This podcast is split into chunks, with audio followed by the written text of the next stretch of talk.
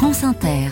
L'esprit d'initiative pose ses valises dans la Drôme cette semaine. Bonjour Lionel Thompson. Bonjour Mathilde. Ne pas gâcher des fruits ou des légumes, savoir quoi faire des fans. La conserverie mobile et solidaire anime dans tout le département des ateliers pour apprendre des méthodes de conservation simples comme la lactofermentation. C'est à Buis-les-Baronnies, dans une manifestation associative locale, que nous avons croisé Célia Schwederlé et Elsa Boulot, deux des trois salariés de cette coopérative, sur leur étal des légumes qu'elle propose donc de conserver en lactofermentation, une technique bien connue pour la choucroute, mais qu'on peut appliquer à beaucoup d'autres légumes. C'est une technique ancestrale qui est beaucoup utilisée en Asie. Ils font du chou kimchi dans des jarres de plus de 100 kilos. Mais nous, là, on fait plus simple, on fait des petits pots. Donc les gens, ils choisissent leurs euh, légumes préférés. On peut faire avec des carottes, des radis, des betteraves, du chou. On va les découper de la forme qu'on veut, rondelles, bâtonnets, lanières.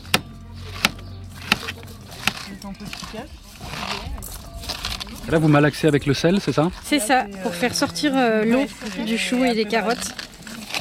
Une fois malaxé au sel, on tasse les légumes dans le bocal avec l'euro de végétation, on chasse l'air au maximum, on ferme et on laisse fermenter à température ambiante. C'est tout. Trois semaines plus tard, on peut déguster ou conserver.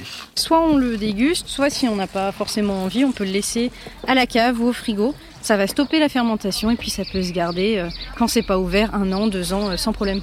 Ça nous donne des légumes un peu aigre-doux qui peuvent un peu ressembler à, je sais pas, goût du cornichon des choses comme ça. Cornichons, choucroute. Voilà. Comme des pickles un peu Ça va être un peu plus doux. On peut mettre ça en salade, on peut manger ça à l'apéro.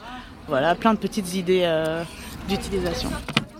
Dans les ateliers de cette conserverie mobile et solidaire, on peut apprendre plein d'autres modes de conservation tout aussi simples pour faire par exemple des pickles ou des pestos avec les fans de carottes ou de radis.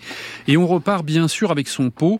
Cette dame paraît convertie. Je suis venue euh, tester. Vous avez l'habitude de faire ça ou pas? Euh, non, là c'est la première fois que je le fais euh, comme ça. Ça a l'air simple? Euh, c'est très simple. Et a priori, on peut le faire avec très peu de matériel et ça c'est intéressant aussi. Vous faites des conserves habituellement vous-même?